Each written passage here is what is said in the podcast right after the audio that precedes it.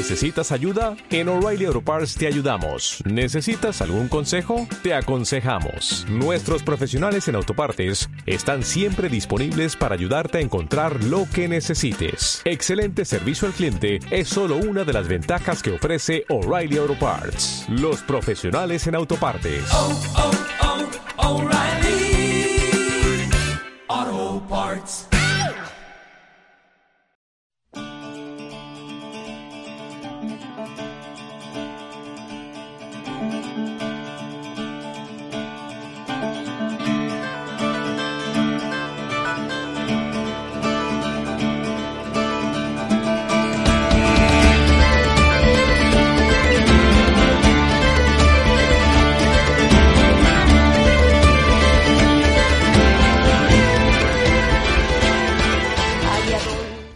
Bienvenido a Travesura Realizada, tu programa de literatura en el que te contamos todo lo relacionado con el mundo de los libros y los cómics y donde los spoilers están penados con la muerte. Bienvenidos una semana más a vuestro programa de salseo literario particular y hoy una vez más me acompañan Aurora y Luis. Muy buenas. Me hace gracia que siempre se está particular, aguantando. Que no general. Sí, sino sí, sí, sí, particular. sí. Escucha, no hay dos programas Por iguales. cierto, importante, No general, solo particular. Importante, es- Concreto, específico. como ya estáis comprobando, esta semana Aurora y yo tenemos el cerebro más licuado que de costumbre. y no habéis oído el idioma. Madre, día, madre mía y madre mía cuando digáis el idioma. La pregunta es, ¿qué te hago, Jai?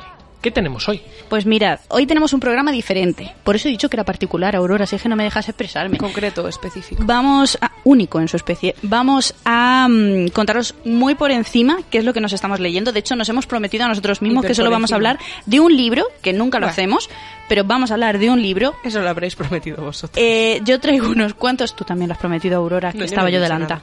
Estaba delanta y delante, las dos cosas. Me he traído unas cuantas recomendaciones con el tema del reto que tenemos que aclarar, que el otro día nos colamos en el programa y no lo dijimos. concretamente, concretamente me colé yo. Efectivamente. Fue Luis. Pero reconozco mis errores, Mm. no como otras. Pensaba que iba a hacer el hashtag, no como Aurora. Concreto, específico.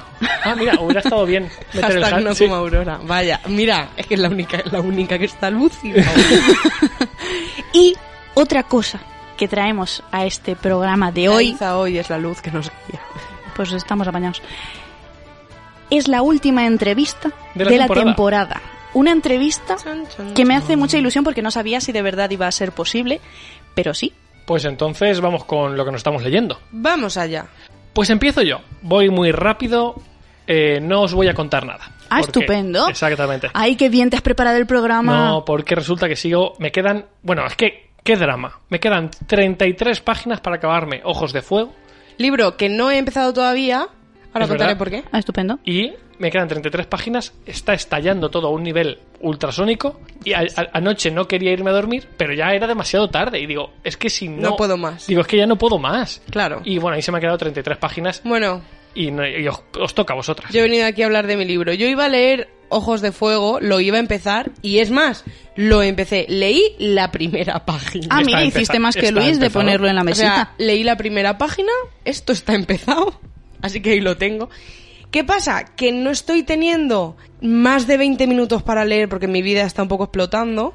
Entonces, no tengo tiempo para leer, es un libro que me quiero leer de sentada larga, como quien dice, es. el único tiempo que tengo es el fin de semana y hasta que no llegue el fin de semana, Claro. he optado por leer, bueno, aparte de que estoy leyendo en audiolibro, no sé si lo voy a abandonar. ya estamos. Se llama Esta vez será mejor de Anda. Christine Riccio. Es una booktuber.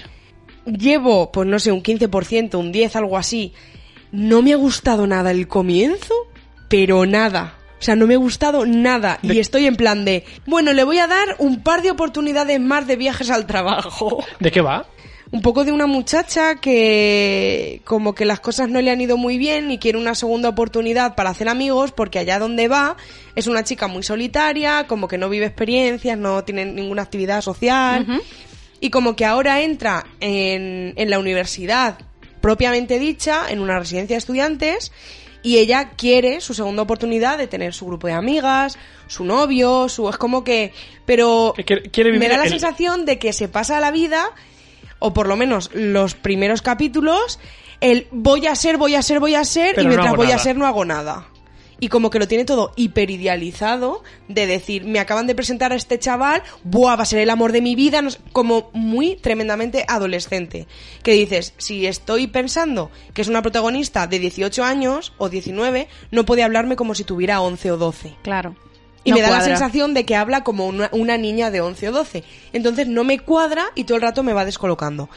Y ese es el libro que escucho mientras voy y vengo del trabajo y estoy leyendo La chica del zodíaco Anda. de Andrea Izquierdo. No sabía que estaba en Nextory. Pues no está, está en una plataforma.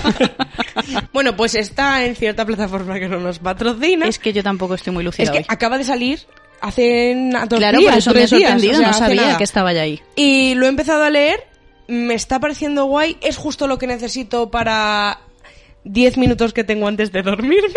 Es justo lo que necesito, así que para adelante. Porque ¿de qué va esto? Pues es contemporánea. A tope. Va, eh, bueno, he leído muy, muy poco. Primeros capítulos. Va de una chavala que se va a casar y que en el propio altar de repente dice, y oye, ¿y si no me caso? Me- Empiezan como a venirle cosas a la cabeza de, vale, yo sé que tengo que hacer esto, yo sé que... Y justo en la propia boda dice, oye, pues igual no soy tan feliz, igual esto no me hace tanta ilusión. Pues no me caso. Mira qué bien. Y, se, y huye. Me gusta un, ti- un tipo Rachel. Y entonces en ahora Sí. ella decide, eh, bueno, el creemos, creemos el, el lector y, y la, y la protagonista, creemos que ha habido una infidelidad por parte del novio. Pero solamente lo creemos, no lo sabemos aún. Bueno, lo tenemos muy bastante clarísimo, pero ¿Sí? bueno, no nadie ha dicho oye sí, pero ha habido un silencio sepulcral que también es un sí. Y de repente ella dice, vale, pues voy a intentar en 12 meses salir con eh, los 12 signos del zodíaco. Oye, com- para ver, ¿no? En ¿cómo? plan, bueno, porque una amiga suya le dijo, es que claro, tu relación no iba a funcionar porque tú eres tal y, y este era cual. Claramente Oye, este comentario destinadas al fracaso. Es muy como mi amiga Natalia. Sí. El reto travesura del año que viene. Los 12 signos del zodiaco en libro. Oye, pues igual puede molar. Lo pensarán las personas del futuro Porque que no mismo- tengan este Sí, cerebro destruido. Exactamente. Porque ya hay. ¿Qué estás leyendo tú? Eso es. Pues mirad, yo Luz. con el tema de los audiolibros, de este programa. con el tema de los audiolibros yo también he estado un pelín desencantada porque... eh, es verdad. Ponías cara de decepción, pero una cara A muy tope, grande. A tope de cara Sí. de decepción. He dejado dos Sí. o tres, de hecho ya no me acuerdo ni de cómo se llama, los ¿Qué tengo que buscar para el dices? ¿Los ha- próximo los programa. Los he dejado. Y lo que sí que me he terminado, pero tampoco me ha gustado, es. El misterio de la cripta embrujada de Eduardo Mendoza. Ah, al final no te ha gustado. No, Pero si me estabas diciendo que te gustaba muchísimo. no, te estaba diciendo que estaba entretenido. Eh, De mi boca no ¿Tú ha salido una que eso está chulísimo. Mendoza? Sí, pero no la puedo explicar ahora porque se alargaría mucho el programa. Me Eso escuché el audiolibro de este señor porque el- la verdad sobre el caso Savolta o algo así, o no sé Sí. qué del caso Eh, Savolta, sí. yo me lo leí en el instituto y me gustó mucho y tenía un recuerdo guay de esa novela. Y dije, oye, pues voy a leerme algo más de este hombre. Y vi que había audiolibro y dije, pues me lo leo. Me lo escucho en este caso. Ha sido muy breve porque creo que ha durado como seis horas. Pero a lo mejor es porque está escrito de hace mil años, porque tiene mucho tiempo. esta- Creo que esta novela es de 1970, una cosa así, que no tiene tanto tiempo. Eso te iba a decir. Pero Pero que la diferencia de mentalidad, de cómo eh, pensaba la gente ahí a cómo piensan ahora, yo quería meterle un puñetazo en la boca al protagonista todo el tiempo. Ojos de Fuego de Stephen King, creo que es del 77 o del 82. El tema es que al principio de este libro, que yo me lo empecé por casualidad, por curiosidad pura, porque la sinopsis sí que me llamaba la atención, el mismo autor dice, esta es de mis novelas favoritas de las que yo he escrito. Cuando a mí me preguntan, oye, ¿cuál te mola? Me am- a- yo recuerdo como más ¿Cómo la ha guay tanto? esta. Sí. Y claro, yo dije, ah, ostras, pues genial, tal, porque es encima el mismo Es autor te está diciendo qué tal. Y yo creo que es por el cambio de mentalidad de lo que pensamos ahora hoy en día de todo a cómo se veía en ese momento. Va- vale, y yo tengo una pregunta. Si lo vieras desde la perspectiva... a lo mejor lo habría disfrutado más. ¿Sí? El problema es que me chocaba mucho todo el rato, porque era, además era la voz de Tom Hanks, creo que es. El mejor actor de doblaje del planeta. Entonces, claro, era como que él me lo estaba contando y era como, vale, guay, pero era como, cállate. O sea, para decir estas barbaridades o estas, esa forma de hablar, esa forma de expresarse, es que no, no. Y me lo he terminado hoy, hace un rato, y ha sido como, es que me ha dado igual que se haya acabado. Fíjate, es una pena porque hay libros, hay historias a las que les pasa eso, envejecen regular. Pero bueno, ¿qué se le va a hacer? que habrá gente que le encante, pero bueno, te cuenta la historia de un hombre que está metido en un psiquiátrico desde hace cinco años y lo sacan para que investigue una desaparición. ¿Por qué? No lo sé. O sea, me he escuchado el libro entero y no sé explicarte por qué. ¿Vale? Hasta ese punto llega el tema. Entonces es como... O sea, me ha mantenido no intrigada, pero sí he tenido algo de curiosidad porque me lo he escuchado hasta el final, porque ha habido otros audiolibros que los he dejado a la media hora de decir, no me cuadra la voz, no me cuadra lo que me están contando en la historia, a lo mejor luego. leyéndolo me entero más, fuera. Pero con esto era como, madre del amor hermoso, que se calle ya, que se acabe, a ver si con lo que se acaba me termina de enganchar, y no. Entonces, bueno, ese me lo he leído, pero... Una pregunta aleatoria. ¿Lloraste con el final de la, mal- la, Venga, la que tú sospecha puedes. de Sofía? Creo que sí. Sí, lloró. Con el que sí que lloré, Aurora ha puesto cara como de... Un poco de decepción incluso. No, es cara de... Es cara de... Igual me debería haber afectado un poquito. Igual no tienes alma. Y se confirma una vez más. Y con el que lloré un montón, muchísimo más que con el final de La sospecha de Sofía, fue con una parte en concreto de Últimos días en Berlín, que es de la misma autora. Que Ah, ese me lo, ese no además, lo me acuerdo de estar ese en no el coche de viaje, o sea, de viaje iba de camino a un sitio y iba llorando como una madalena, en plan, Dios, eh, deja de llorar porque no vas a ver la carretera como sigas así. Otro libro que sí que me ha acabado y que sí me ha flipado ha sido Forjada en la tormenta, de David Begil, 10 de 10. Es mi libro favorito de todos los que tiene hasta la fecha. Es cierto que con este, este es el cuarto libro que tiene. ¿Entra en tu top 10 de mejores lecturas del año? Sí. Sí, ¿Y sí, en sí. tu top 5? A ver, que igual no... Es que claro... Hay que eh, prepararlo igual un es un poco. poco pronto como ver, para decir... ahora mismo Claro. sí, porque es que- pero es que estamos en junio. Claro, claro, vale. pero sí, bueno, en mi top entra porque además es que son cinco estrellas. Quiero decir, yo luego en mi top de mejores lecturas meto cosas de cuatro y de cuatro y medio. Y te has emocionado más que con otras lecturas de este año, quizá. No, Sí. no de llorar, sino de, no, no, de, de emociones. Sí, sí, sí. Bueno, es que tú has visto todo el proceso porque... Uf, de verdad, qué, qué maravilla. Pero no cuentes nada más. Y lo que me estoy leyendo ahora... Tramposa eres. Escúchame, ella ha dicho también varios, ¿eh? Vale, vale, El que me estoy leyendo ahora, que me está flipando y que creo que voy a dejar que os leáis después, Vaya, creo que voy a dejar. Sí, quiero decir, obligaros a leerlo. Oh, que como vale. lo tengo yo, El reino de los malditos, de Kerry Maniscalco, es un libro que yo me compré. eh, Ay, me encanta esa portada. Me La última vez que fui a Madrid. Ah, sí. Y me lo estoy leyendo en lectura conjunta, entre comillas, con Emma de La pajarita de papel y Sara del canal Saralé. Me está molando un montón, pero lo único que puedo contaros es que es una familia de magos en Italia. Ya os contaré más. Vale. Pues con eso se acaba lo que estamos leyendo y pasamos a una entrevista. Vamos allá.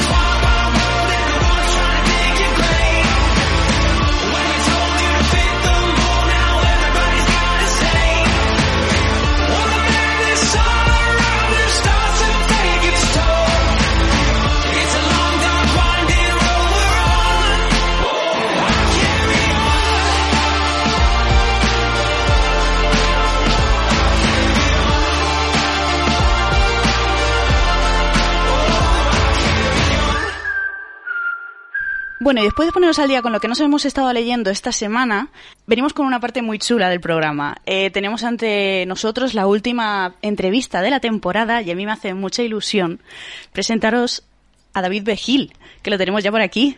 Muy buenas. Un saludo a los dos, ¿qué tal? Muchas gracias por invitarme, que tenía muchas ganas de hablar con vosotros. A ti por venir, que yo, vamos, llevo toda la semana diciendo, Dios santo, no lo puedo decir. Esta- estabas nerviosa. Sí, no se me nota, ¿verdad? No se me nota. Traemos a David porque has estado leyendo su último libro. Bueno, aparte, tú te has leído todo lo que ha publicado, pero la semana pasada nos comentabas que estabas leyendo su última novela y aprovechamos que ya la has terminado para comentarla directamente un poquito con él, que nos cuente y demás, ¿no? Sí, porque qué mejor manera, porque yo llevaba unas semanas dando la lata con que era una de las novedades que más me llamaban la atención del mes de mayo. Y la semana pasada os dije, pues eso, que me quedaban 30, 40 páginas para terminarme el libro y creo que ese día o al día siguiente me lo terminé devorando. Y bueno, hemos traído a David con la excusa de la última novela que ha publicado, que es Forja en la Tormenta, que lo tengo yo por aquí. Me lo he traído aquí en plan chuletilla.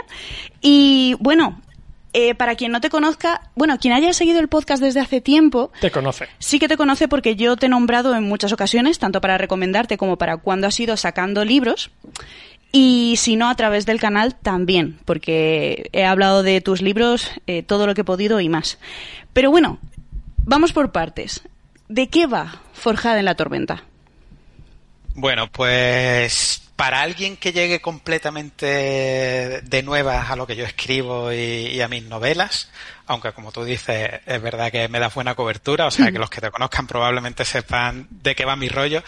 Eh, yo soy escritor de novela histórica, eh, tengo tres novelas ambientadas en el Japón feudal, luego tengo otra novela que es Hijos del Tío Binario, que no tiene nada que ver con la temática japonesa, es un thriller de ciencia ficción del futuro cercano. Y, pero Forjada en la Tormenta es mi cuarta novela y mi tercera novela japonesa, podríamos decir, en la que he intentado hacer algo diferente. Es decir, mantengo el, el, el contexto histórico, mantengo el ambiente que tanto me gusta y que parece que también le gusta a mis lectores, eh, pero hago un pequeño cambio de género y lo que he intentado escribir es género policíaco, eh, un género con el que eh, estamos habituados muchos los lectores y los espectadores de televisión, uno de los géneros más populares que hay en cine, televisión y, y literatura. Pero lo que no es tan habitual es una historia policíaca ambientada en el Japón feudal eh, del siglo XVII, que es lo que nos encontramos en Forjada en la Tormenta.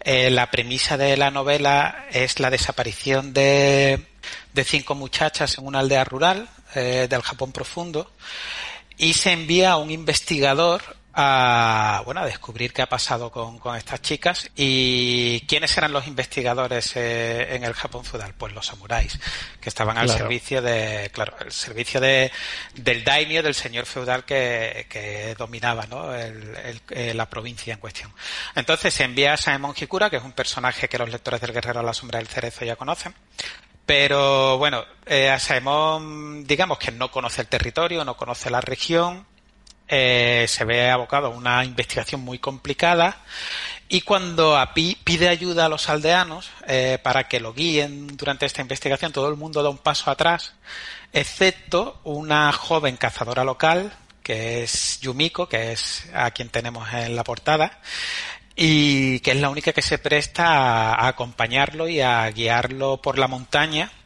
en búsqueda de, de las muchachas desaparecidas. Entonces, tenemos, a mí me gusta decir que es hoy en cine se diría que es una buddy movie, ¿no? Una, Sí. una, claro, es la típica película, el típico policíaco, ¿no? De dos policías muy diferentes que se ven obligados a, a colaborar, ¿no? Para, para sacar adelante el caso, para descubrir el misterio, pero que en realidad es un formato muy antiguo. Ya lo tenemos en el Quijote, ¿no? Con, con Quijote. exactamente. Sí. Exactamente, porque es que en- realmente funciona muy bien. O sea, si tú pones dos personajes muy diferentes que no tienen por qué llevarse o que no se llevan necesariamente bien y los obligas a que tengan que estar juntos y a colaborar, ¿no? Para sacar un problema adelante, suelen darse situaciones muy divertidas. Y yo creo que es lo que pasa un poco con Asemon y Yumiko. Y bueno, ya está, ya no me más. Bueno, ah, eso te iba a decir, ahora que sabemos de qué va Forjada en la Tormenta, yo antes de que hagas la, la siguiente pregunta, quería destacar el hecho de que te he visto quizá más... Mira que tú ya conoces la obra de David, pero te he visto más emocionada que nunca leyendo esta historia. No sé si ha sido eh, cosa de la propia historia, si se debe a la relación entre los personajes, si se debe al misterio, pero te he visto mucho más emocionada leyendo, más enganchada. Has gritado muchas veces leyendo el libro. Sí. La verdad es que creo que es un poco todo. Es un poco todo porque yo tenía muchas ganas de leer algo nuevo de David, porque es que por tu culpa empecé a leer ficción histórica. En la vida había leído yo ficción histórica. O sea, mi historia con los libros de David es que yo lo descubrí con Hijos del Dios Binario, de casualidad cuando empecé con el canal, y al poquito reeditaron El Guerrero a la Sombra del Cerezo, que es el que tú autopublicaste en su momento en Amazon, que lo petó. No sé en qué año lo, lo sacaste tú en Amazon. Yo lo saqué en 2014, si no recuerdo mal, y en 2016 se publicó Hijos del Dios Binario. Y en el como- 2017 claro, eh. Suma deci- claro, Suma decidió apostar por publicar también El Guerrero. Claro, y a mí es que eh, Hijos del Dios Binario me gustó mucho. Y cuando vi que sacabas este, que claro, para mí era totalmente nuevo, dije, bueno, mira, me ha gustado cómo escribe, pues yo me tiro al rollo a ver qué tal. Y es que desde entonces, a todo el que me pregunta se lo recomiendo porque es como, es que se leen solos. ¿Qué pasa? Que con este, aparte de que tenía muchas ganas, me lo he bebido. Es también tengo que decir que es tu libro más corto, si no me equivoco que son 370 y pico páginas, me ha durado un suspiro. A mí, me, me- yo lo pienso como, como autor, tiene que ser una jodienda, hablando mal y pronto, porque dices, estoy aquí documentándome, que ahora te preguntaré cuánto has tardado en documentarte y dirás, macho, estoy aquí escribiendo X tiempo para que la gente se lo lea en dos días.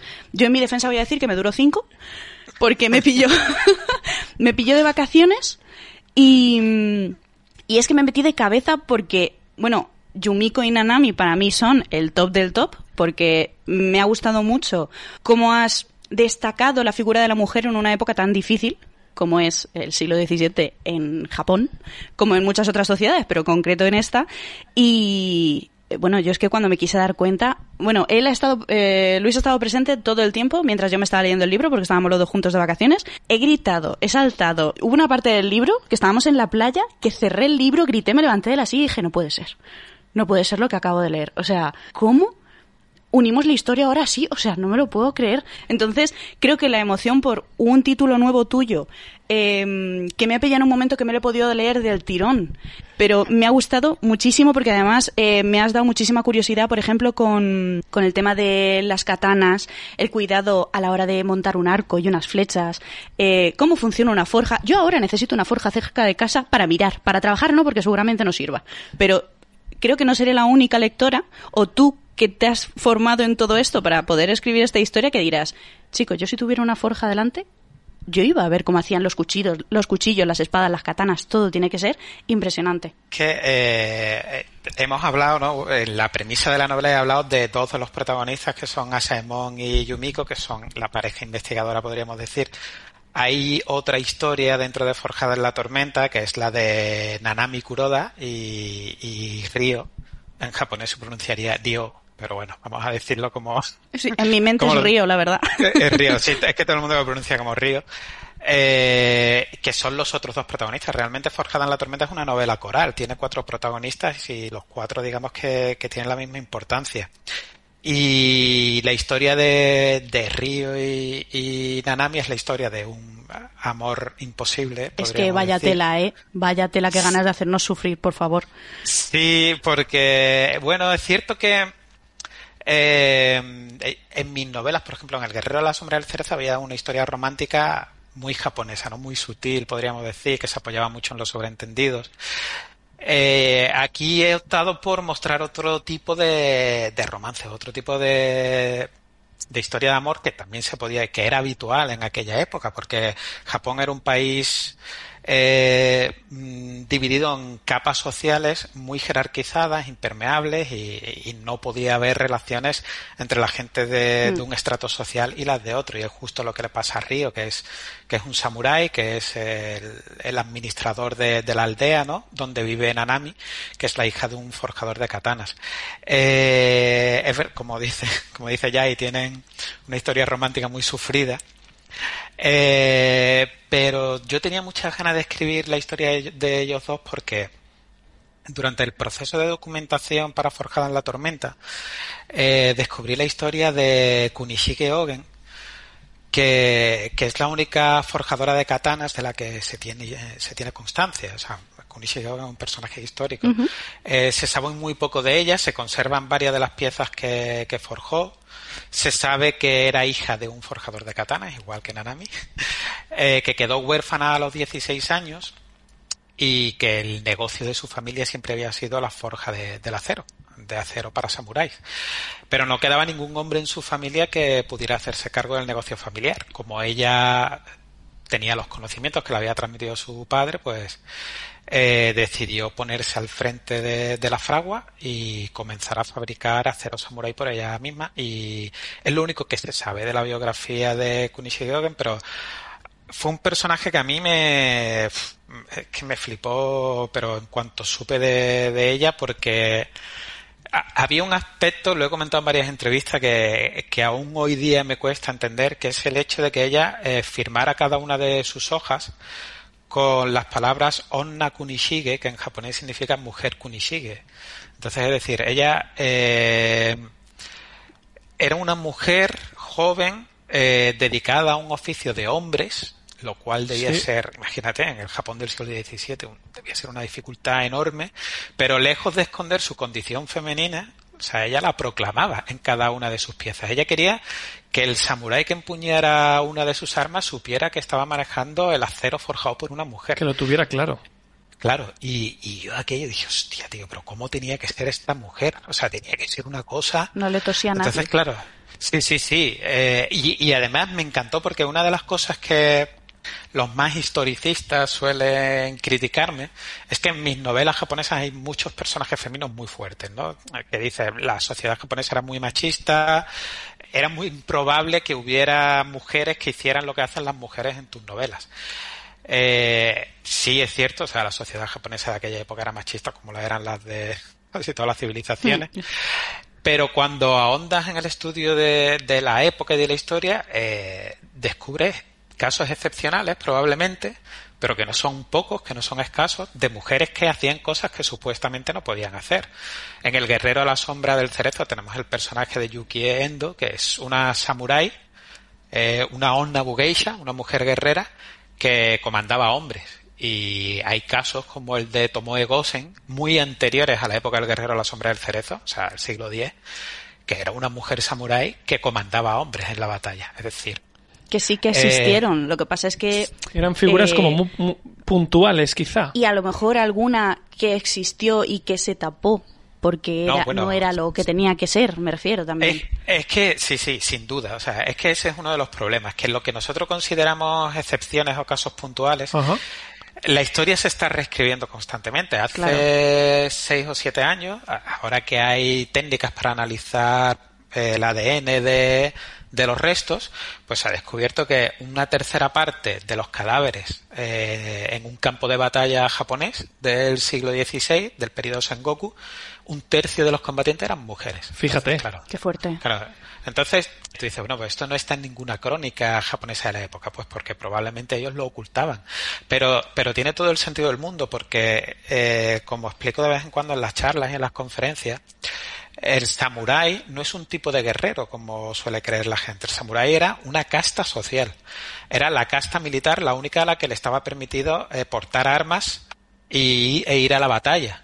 Y samurái era todo miembro de esa casta social, tanto los hombres como las mujeres. Las mujeres de casta samurái recibían entrenamiento marcial desde la infancia. Eh, se entrenaban con armas durante prácticamente toda su vida. Es cierto que su cometido era estar en el hogar y formar una familia. Pero si tú tienes un porcentaje muy amplio de la población instruido en técnicas de guerra, que saben combatir con lanza, y tu territorio se ve invadido por un enemigo que tú Claro. sabes que te va a pasar por a cuchillo y os va a arrasar a todos. Obviamente, claro, obviamente vas a usarlo. Vas a usar Claro. a esas, a esas mujeres que están formadas. Exactamente, pues eso es lo que yo creo que pasaba y hay hallazgos arqueológicos que parece que apuntan en, en ese sentido. Con lo cual, bueno, yo de todas maneras tampoco me preocupo mucho de, digamos, de rebatir estas críticas que me hacen los más historicistas, porque al fin y al cabo yo lo que escribo es ficción histórica. Es o que sea, es lo que te iba a decir, que si dijeras, no, es que yo estoy escribiendo historia pura aquí de mi puño y Claro. letra. Al fin y al cabo Claro. es ficción histórica y te puedes tomar la- libertades. Para eso es tu historia. abso- Absolutamente, es decir, puede que fueran más excepcionales o menos eh, los casos de estas mujeres, pero yo he decidido utilizarlo en mis novelas porque es que yo no concibo escribir novelas en las que los personajes femeninos tengan un papel pasivo. Y, y yo creo que en Forjada en la Tormenta es donde esto es más evidente porque digamos que los dos personajes masculinos, que son tan protagonistas como las mujeres, hacen lo que se espera de los hombres de aquella época, ¿no? Son, o sea, están más en la norma de aquella época. Pero los dos personajes femeninos son las que realmente, eh, como dice el propio título de la novela, que es un doble sentido entre la forja de, de la katana eh, y la forja de la personalidad de estas dos mujeres que han tenido muchos problemas, que han tenido una vida difícil y que han decidido eh, echarse las circunstancias a la espalda y, y sacarlas adelante. Son dos mujeres forjadas en la tormenta, al fin y al cabo, por eso también es el Qué título. chula de personajes, de verdad. Eh, ¿Cuánto tardaste en documentarte para esta historia? Quiero decir, ¿tardas lo mismo con todos tus libros? ¿Con unos más, con otros menos? ¿Y cómo funciona ese proceso? Sí, pues mira, vamos a ver. La gran, la primera gran montaña de documentación que yo tuve que escalar y que yo no creo que me lo vaya a volver a encontrar fue El Guerrero de la Sombra del Cerezo, porque era la primera novela que yo ambientaba en el Japón feudal. Entonces, es cierto que yo he crecido desde muy, muy joven eh, leyendo literatura japonesa, viendo cine japonés, eh, leyendo ensayos, pensadores japoneses, eh, poesías de Matsuo Basho. Es decir, yo he crecido, digamos, que con, con un acervo cultural muy japonés, ¿no? Eh, lo que pasa es que a la hora de ambientar una historia en un contexto histórico, te das cuenta de que te hace falta mucha información eh, información relativa a lo cotidiano, que no es una información que aparezca en los libros de historia. Los libros de historia aparecen lo que todos hemos estudiado en el instituto. Claro, claro. los, los momentos clave. Exactamente, y los grandes personajes, Eso los es. grandes gobernantes. Pero cuando tú ambientas una historia en un momento histórico, te hacen falta otras cosas. Te hacen falta eh, cómo expresaba cariño la gente, eh, qué comían en el día a día, eh, cómo era el ciclo de, de- del cultivo del arroz, por ejemplo. Yo intento que toda esta documentación yo no quiero convertirme en esos escritores que le meten la documentación a cucharadas en la boca al escritor, ¿sabes? Claro, entonces yo, yo lo que intento es que solo se vea la punta del iceberg, pero, pero para mí es importante, o sea, es un trabajo documental muy importante porque, por ejemplo, en 8 millones de dioses, ¿no? En mi anterior novela, eh, los dos protagonistas están recorriendo Japón durante toda la novela.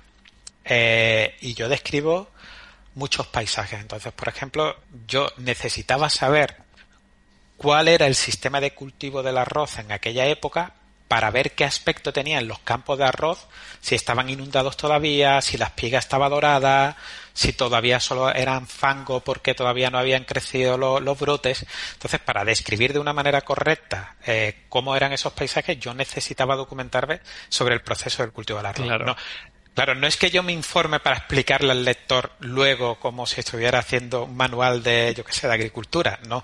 Eh, me refiero que el trabajo de documentación yo intento que sea invisible, pero lo que quiero es que mostrar de una manera fidedigna cómo era el Japón de aquella época. Entonces, en Forjada en la Tormenta yo llevaba ya mucho trabajo, conozco ya muy bien el, o sea, mira, era mi tercera novela, al fin y al cabo en el periodo histórico, eh, conozco muy bien cómo era la cotidianidad, el ambiente, lo que pasa es que a, mí me gusta mucho el, el costumbrismo, me gusta mucho mostrar aspectos cotidianos en el día a día. Y en Forjada en la Tormenta era muy importante todo lo relativo a la forja de- del acero, eh, porque tenemos una protagonista que, bueno, ya veréis, pero que al fin y al cabo es, pertenece a una familia de herreros, ¿no?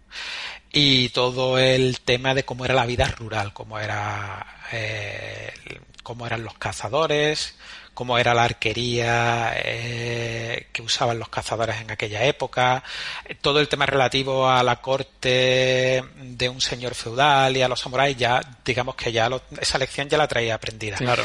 Pero, claro, aquí entramos ya en ambientes más rurales. Entonces, A mí me, me está resultando muy curioso lo que dices porque ya hay, siempre que he salido tus libros, siempre repite lo mismo y es eh, estoy aprendiendo mucho, es un libro de ficción histórica, pero no siento eh, ese, esa carga lo que decías tú, no quiero meterle eh, los datos al lector a cucharadas, ¿no? Y ahí siempre dice que con el, con el simple desarrollo de una escena vas viendo cómo los personajes se comportan de una forma u otra o cómo hacen una según qué cosas o dicen las cosas de una manera u otra. Y esa sutileza quizá a la hora de introducir los datos, imagino que no tiene que ser fácil mm, de mantener ese nivel de te estoy contando muchas cosas eh, sobre cultura, política, sociedad, sin sobrecargar eh, la historia en según qué momentos, ¿no? Yo, eh, cuando empecé a escribir mi primera novela, El guerrero a la sombra del cerezo, tomé una decisión que creo que fue acertada y que he mantenido hasta ahora, que era eh, explicar y describir solo aquello que es necesario para contar la historia que quiero contar. Entonces, para mí el relato siempre está en el primer plano. Siempre. Y todas las decisiones que tomo son al servicio del relato, al servicio de contar bien esa historia. Entonces, yo solo aporto información, eh, vamos a decir documental, ¿no? Información histórica, eh, cuando ayuda a que el lector entienda mejor la historia que le estoy contando o ayude a que comprenda mejor a ese personaje, a definir mejor ese personaje. Nunca voy a meter información por el mero hecho de que yo lo he aprendido y, y quiero, quiero ponerla en el papel.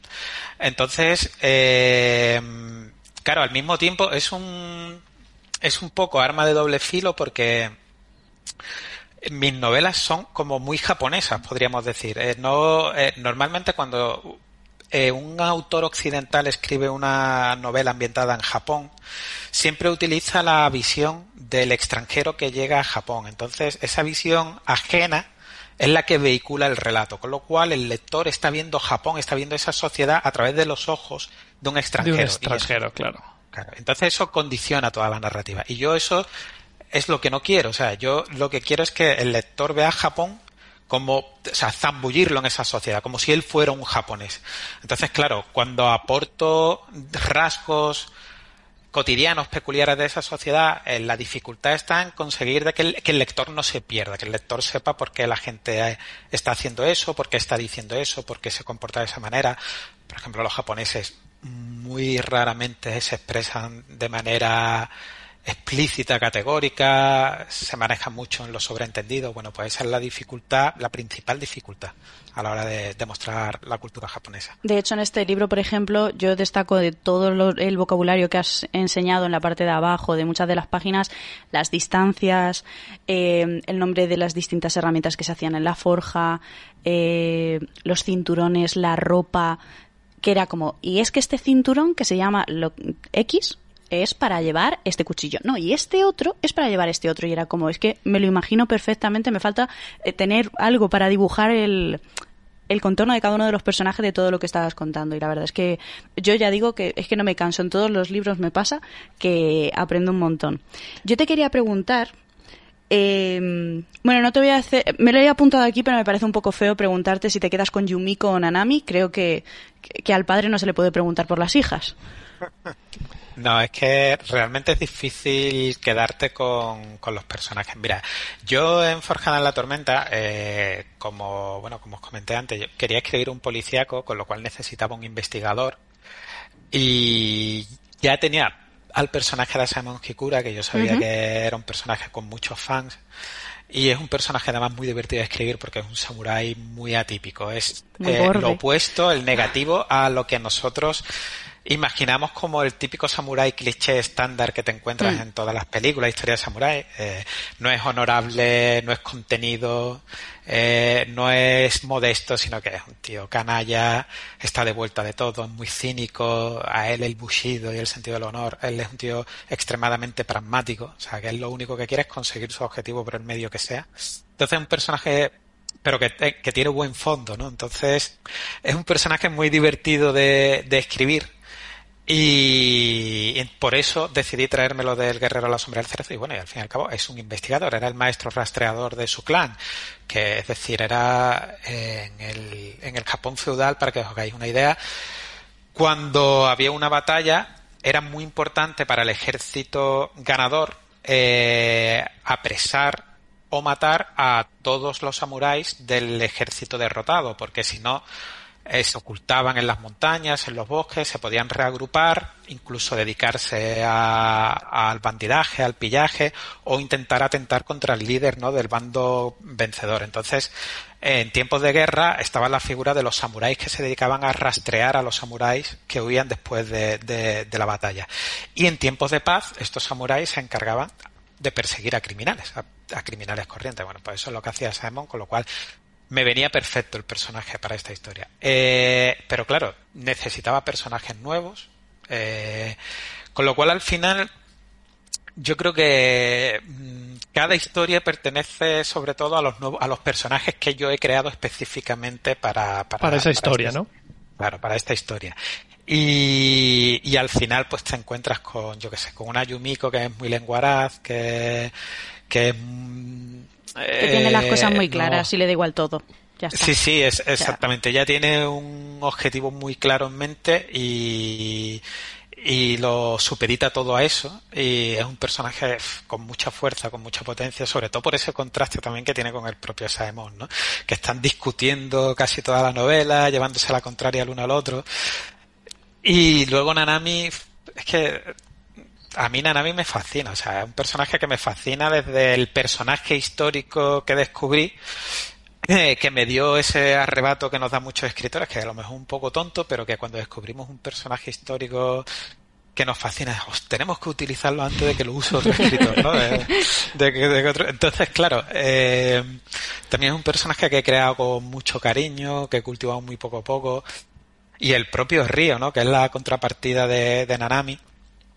Que también, sí, Río sí, en Río sí tenemos el samurái más noble, más leal, más dedicado, ¿no? A, con un sentido del deber máximo, que era, digamos que lo característico o lo que es- ha llegado hasta nosotros, ¿no? De, de esta casta social.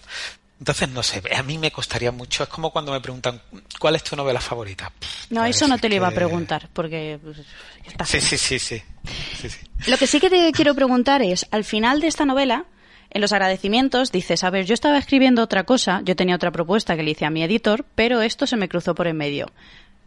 Lo otro no es eh, novela de Japón, por decirlo así. ¿Qué es? Sí. Si se puede preguntar. ¿Qué puedes Bueno, eh, decir? no, bueno, en mi, en mi plan de carrera ideal, el que yo hice cuando empecé a escribir, yo mi idea era alternar una novela de ambientación japonesa. Con una novela de otro género, de otra ambientación que no tuviera nada que ver, entre otras cosas, porque las novelas de ambientación japonesa son mucho más exigentes en el proceso Claro. de escritura que, que las otras, porque bueno, cuando ambientas una novela en la actualidad, toda novela lleva, claro, sí, toda novela lleva una carga de documentación, pero no es lo mismo, o sea, Al final eres- tienes más claro el contexto y, y estás más habituado a tu día a día que al periodo histórico al que quieras hacer frente en una novela histórica, claro. Sí, es que además eh, hay que tener en cuenta que mm, mis tres novelas japonesas, ¿no? El Guerrero, La Sombra del Cerezo, 8 millones de dioses y Forjada en la Tormenta. Para cada escena tengo que documentarme antes de escribir cada escena. O sea, tengo que, si los personajes están en tal región, para que os hagáis una idea, eh, me voy a Google, busco fotos de esa región, busco cuál, qué tipo de vegetación y de fauna hay en esa zona. eh, o sea, es que veo cómo son los paisajes, eh, o sea, todo. O sea, es que cada no tiene escena. nada que ver. Dime, dime. Que no, que no, que no tiene nada que ver el prepararte una novela No, así. no, claro.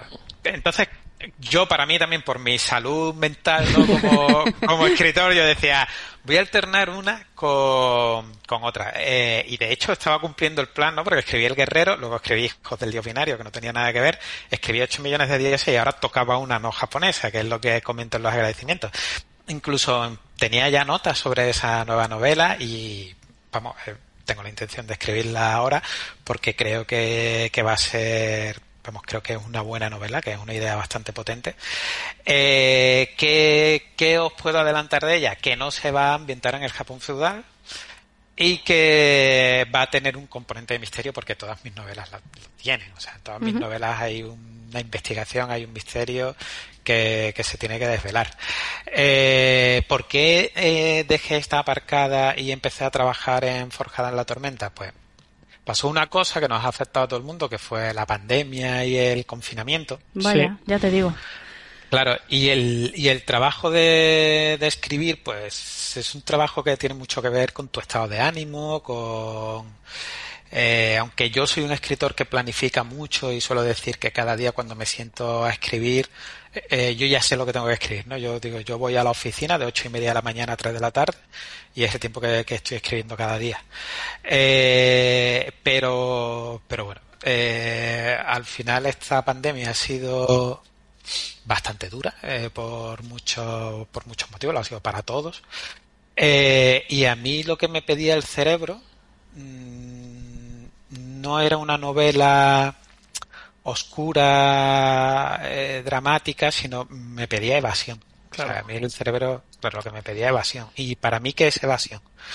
Pues para mí es escapar a esos paisajes que, que me han fascinado desde pequeño. Desde que yo era un chaval, claro. Al final, leer, eh, zambullirte otra vez en la cultura japonesa y perderte ahí, ¿no? Claro, exactamente. Entonces, eh, cuando yo debía estar pensando, desarrollando esa otra novela, pues el cerebro, se, la mente me viajaba y la imaginación me viajaba a Japón, a esos paisajes que a mí me gustan, a esos personajes con los que me apetecía reencontrarme. Y entonces empieza a surgir la historia de, Forjada en la Tormenta, eh, que en un principio iba a, ser, iba a ser una historia corta, iba a ser una historia de... Yo pensaba que es unas 100 páginas, pero como me suele pasar, van apareciendo nuevos personajes, voy añadiendo capas a la historia y al final tenemos esta novela de 370 páginas y 370 porque en la editorial, no sé si sabéis que estamos con una crisis del papel Gordísima. alucinante. Gordísima. Los- sí, sí, los editores están...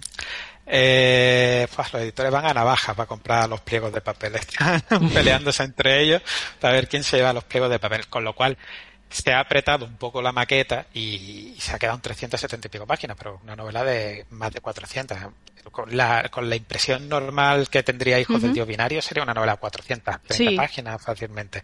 Entonces, que no es una novela corta, es que también lo digo ya casi a modo de descargo, porque gente me dice, ah, pero es que es más corta que las otras novelas. Y yo siempre digo lo mismo, digo, igual que mis editores se quejaban de que mis otras novelas eran muy largas, porque a los editores no les gustan las novelas largas, porque hay, lo- muchos lectores se asustan.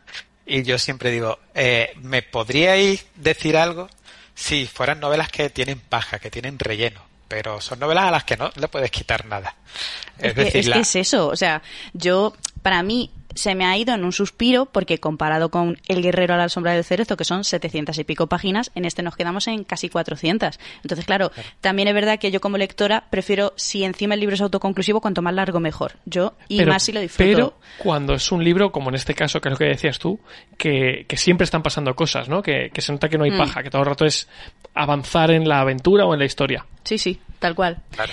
Vale. Es que yo, sí, No, no, dime, nada, dime. es- No, solo iba a decir eso, que, que yo que se le podría haber metido relleno a Forja en la tormenta, pero yo creo que parte de, gran parte del motivo de lo que comentaba ya ahí al principio, de que lo ha leído casi en un suspiro, que, que la experiencia de lectura de casi todo el mundo está siendo muy compulsiva, es que es una novela, que es justo lo que yo quería, una novela muy directa, que va al grano, en la que no pasan de suceder cosas, en la que el misterio está tirando constantemente del, del lector.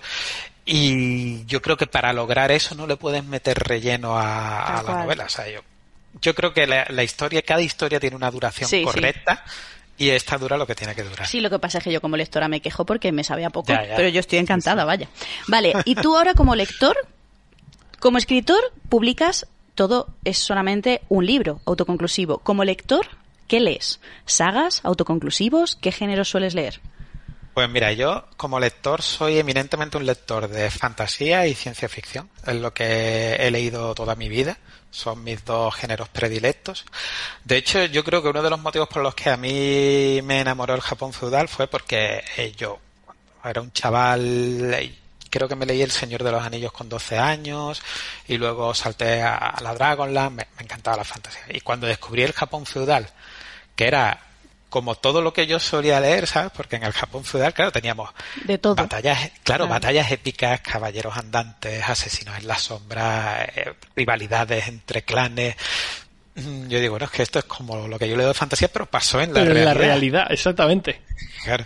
Entonces, a mí aquello me cautivó de una manera especial. Pero yo sigo siendo muy lector. De hecho, eh, hay reseñadores que dicen que mis novelas ambientadas en el Japón feudal tienen más estructura de novelas de fantasía que de novelas de que novela histórica al uso. Y, puede que, que sea cierto.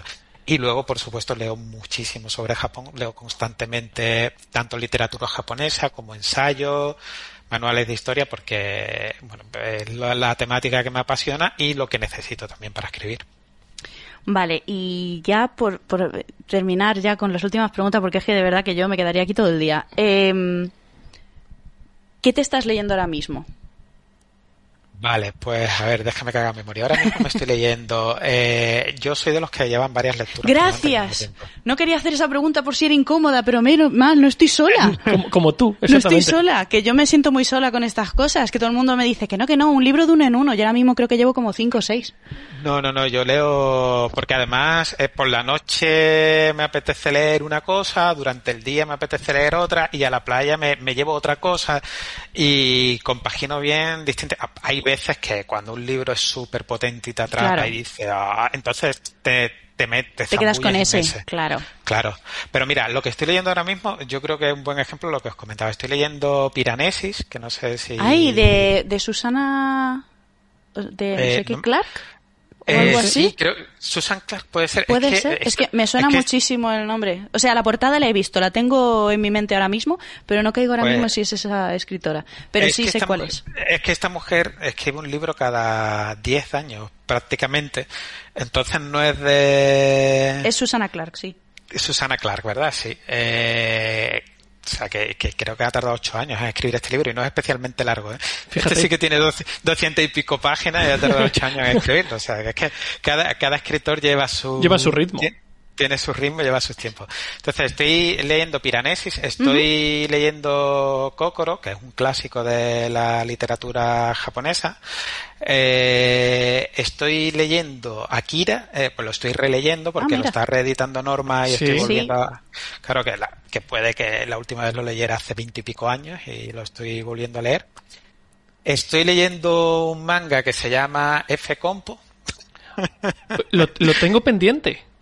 Ah, Pues a mí me está gustando mucho. ¿Sí? Eh, es un tema, es un manga un poco desconcertante. O sea, a mí me resulta muy divertido. Es un manga de los 90, ¿no? Sí. Eh, eh, que trata de, de un chico que se queda huérfano, un, bueno, un chaval de 18 años que se queda huérfano y se va a vivir con la familia de su tía.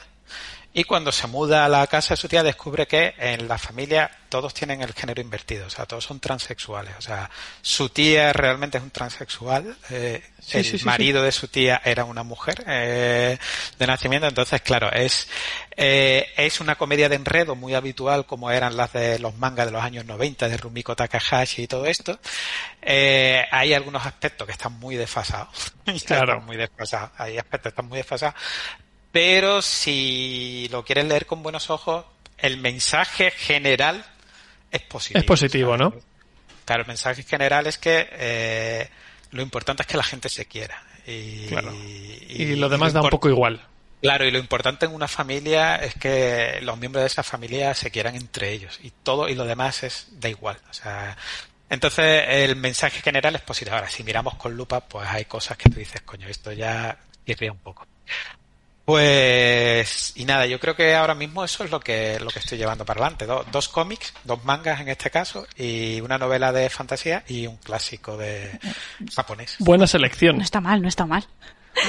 Vale, pues ya la última pregunta que esta es que se la hacemos a todos los autores que vienen al programa y es, si tuvieras en tus manos un, li- un libro en el que esté escrita tu historia personal, ¿lo leerías?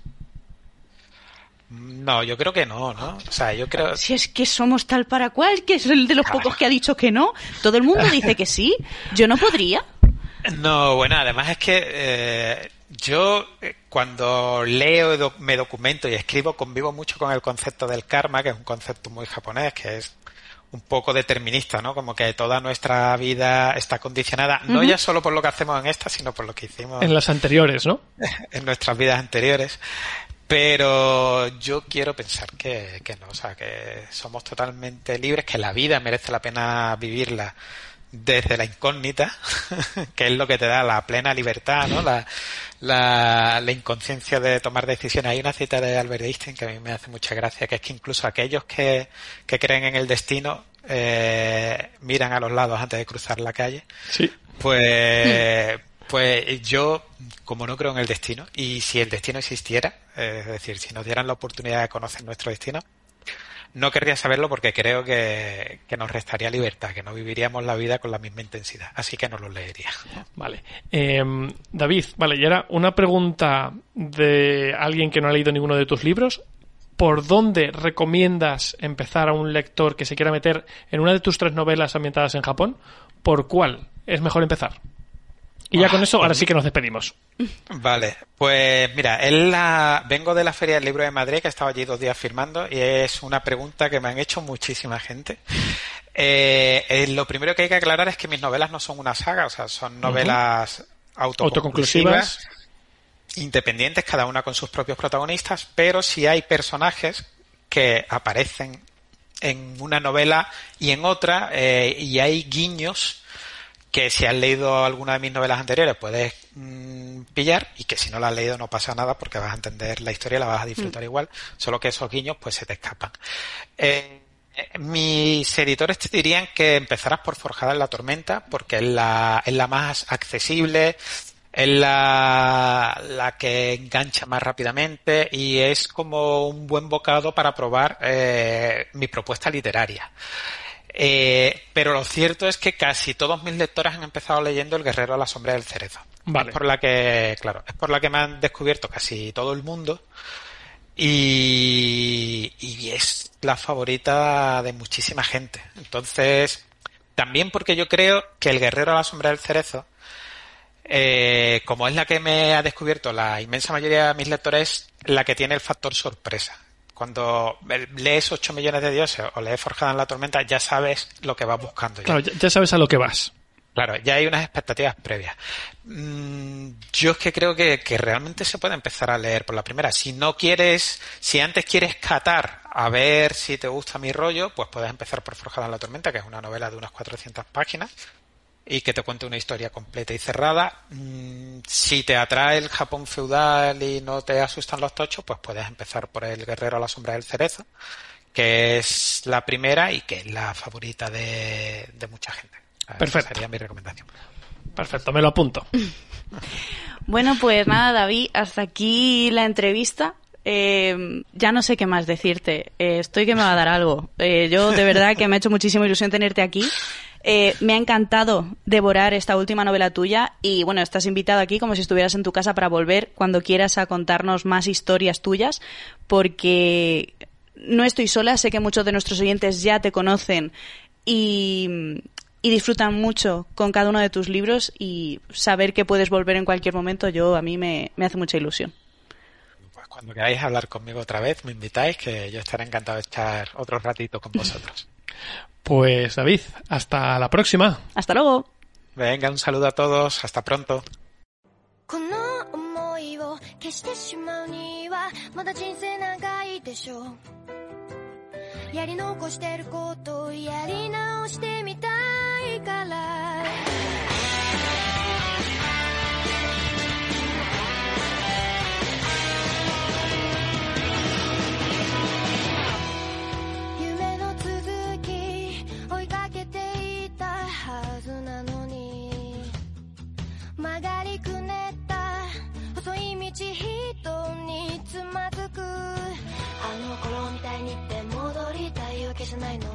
してきた空を探してる。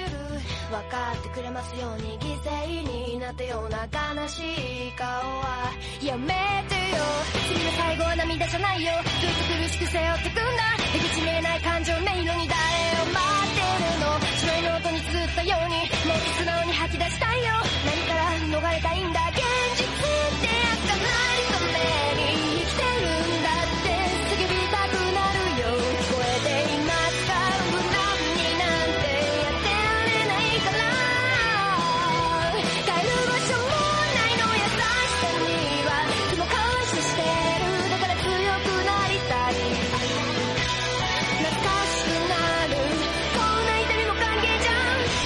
Bueno, y ahora vamos a la última parte del programa de hoy y es que vengo a daros las gracias, oyentes, porque esto es gracias a vosotros. Esta semana me agobié al pensar que ya estábamos eh, empezando el mes de junio y que yo era la primera que no tenía ni idea de qué leerme con el reto porque voy a hacer mención a un error de, bueno, ya lo hemos dicho al principio del programa, que la semana pasada dijimos tranquilamente, Luis en concreto, que eran menos. menos de 100 páginas y la gente empezó a salir un poco loca. Y en realidad ¿Por qué eran no? menos de 500. Fíjate, yo creo que en la web Pone No, menos es- de 500. Pone menos de en la web. 500. ¿Sí? El problema es que nos Sí, confundimos con otro mes. En el momento en Ah. el que alguien dijo, oye, no es tal, yo lo primero que hice fue meterme a la web a comprobarlo. Vale.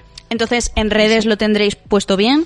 Son menos de 500 páginas, algo mucho más asequible. Bueno, lo bueno es que si encontráis un libro de menos de 100 páginas, también, estáis sirve. cumpliendo. Por supuesto. Hasta aquí la aclaración. Ponemos No, un punto más. No. no más puntos a nada ya. Que yo os pedí ayuda a través de Instagram y estuve todo el día y parte del día siguiente recibiendo comentarios vuestros eh, haciéndome mil recomendaciones. No me da tiempo a nombrarlas todas. Ole. He comprobado como cinco o seis, ¿vale? Pero de verdad, gracias porque me sentí súper... mm, Acogida. Sí, porque era como, a lo mejor me contestan dos, tres personas, porque además sobre todo por Twitter es cuanto más, Más eh, interacción hay. Es cierto que lo compartí desde mi perfil, pero fue como, qué guay. O sea, no me dejabais de, de dejarme comentarios, al rato me escribís otra vez, oye, yo he pensado en este, y yo este otro, y este otro. Es cierto que algunas de las recomendaciones no cuadran porque os pasa como a nosotros, y os pensáis que muchos de los autores, por tener origen eh, que no sea Ni inglés ni, ni español. inglés ni en español, escriben en su idioma original, y no, muchísimos, la mayoría son en inglés. Así que vengo a deciros cuatro o cinco recomendaciones para que os hagáis un poco una idea. Venga, va. Camila Ladberg, eh, idioma original, sueco. Y por ejemplo, La Princesa de Hielo Nos cuadra. cuadra porque, claro, os digo Camila La Princesa de Hielo. tiene 25.000, o sea sí, que lo que pasa es que tenéis que tener cuidado que de no de meteros en 500. mitad de una saga. Yo os digo La Princesa Claro. de Hielo porque es el principio de la saga de los crímenes de Falcala o como se llama. Imagino que también tendrá autoconclusivo. ¿Tiene alguno que tú te leíste uno, el de las mujeres? Claro, yo me leí el del perfume, este de la portada. No, Sí. y otro. ¿Te leíste otro corto que no te gustó? Ay, el no sé qué de las mujer. mujeres, que eran unas mujeres que hablaban entre ellas y que Es han- verdad, me acuerdo. ¿Vale? O sea que si queréis de esta autora cuadra, mirad que tenga menos de 500 páginas, pero estad atentos de no meteros en mitad de la saga. Luego, eh, John Nesbo es noruego. No, no Es caigo. de thriller que tiene mil cosas ¿Sí? también. Ahí tenéis que mirar si has visto portadas de él un Es- montón. Sí. Salió cuando toda la movida esta de la portada de los números. Sí. El thriller de la portada de los Sí. números. Pues por el estilo. Pues en ese momento salieron un montón. Buah, pues, eh. Y salió ese. El del psicoanalista. No, yo No, no, no, ya, aparte. Digo que el del psicoanalista yo creo que Igual no es- tiene 500 páginas, ¿eh? Igual tiene más. Es larguete el de Ya, el tema- me refiero al autor. No lo sé. No lo sé. No lo sé. Puede ser. Porque yo, por ejemplo, dije, ay, por fin me puedo leer el de Harry Kebbet, el de Joel Dicker, y tiene 800 páginas. No Sí, me lo pero puedo leer. porque John no. Katzenbach es sueco también. Puede ser, no lo sé. Es que ese no lo he- me ha dado tiempo a comprobarlo. Eh, Murakami. Tere Murakami, estaría no contenta Sí. y feliz de que lo estemos diciendo. Es japonés, así que si queréis, por ejemplo, Tokyo Blues sirve porque son 384 páginas. Maravilloso. Ahí lo dejo. Your Name, la novela, es japonesa, tiene 240 páginas. No sé de quién es. Ah, no, Your Name no. No, no, Call Me By Your Name no es lo mismo. Eh, efectivamente, Your Name, yo he visto la película. Yo no claro. lo he visto, pero la- Pues hay novela. Ay, pues igual leo la Yo- yo novela, también. es espectacular. A mí me han dicho que es preciosa. película es eh, espectacular. ¿Vale? Esa es otra de las eh, Lloré con esa recomendaciones. película, Luis. ¿Has dicho? Pues eso hay que leérselo y vérsela. Me han dicho que la película es preciosa. Pues igual lo leo. Venga, va. Tenemos buena opción. ahí, Eh, ¿eh? cualquier libro de Pierre Lemaitre, que es francés, por ejemplo, Vestido de novia, dicen que es brutal. Ah, vestido de novia. eh, quiero leer Vestido de novia desde hace muchísimo, muchísimo tiempo. Igual me animo. Muchos libros aquí. Yo digo para que tengamos Vale. ahí en mente, el problema de los tres cuerpos es ciencia ficción china. Y es una buena, una, un buen Liu. momento para meterse en esta trilogía. ¿Vale? Que esta, por ejemplo, a Tere también le flipó. Antes de que se enfríe el café, es de un autor o autora, no sé, autore japonés, que cuenta la historia de distintos personajes y sus vidas, pero en el punto en el que pisan la misma cafetería. Me ha llamado muchísimo la Me atención. gusta. Mm. Y, si queréis algo muy breve, muy breve, y a día de hoy no lo habéis leído, El Principito, que es francés. Es verdad. El Principito, eh, si no habéis leído El Principito, es una opción que yo os recomiendo mucho. Por cierto, casi cualquier Va manga. rapidísimo el Sí, principito, eh. Casi cualquier rápido. manga que se os ocurra. Por supuesto, ha habido mucha gente que luego me ha preguntado, oye, pero no valen cómics, vale todo. En Claro. ningún momento hemos dicho que sea una novela. En todo el reto, Es- yo he leído Siempre, de hecho yo he leído cómics siempre en el valen reto cómics. varias veces.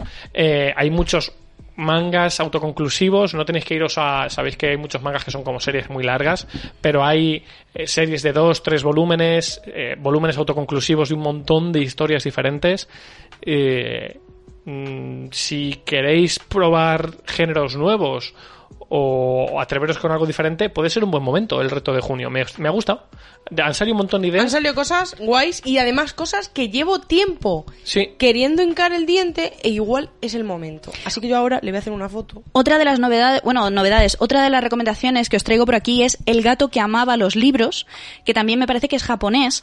Eh, es una novedad que yo comenté en su momento, que salió hace relativamente poco, y que me llama mucho y que varios de vosotros me lo habéis dicho, ¿vale? Sale Vale. con la editorial Grijalbo, son 256 páginas. Tiene pinta de, de muy guay. Y ese, por ejemplo, lo he visto yo, que está en la biblioteca, a lo mejor me toca ir a echarle un vistazo.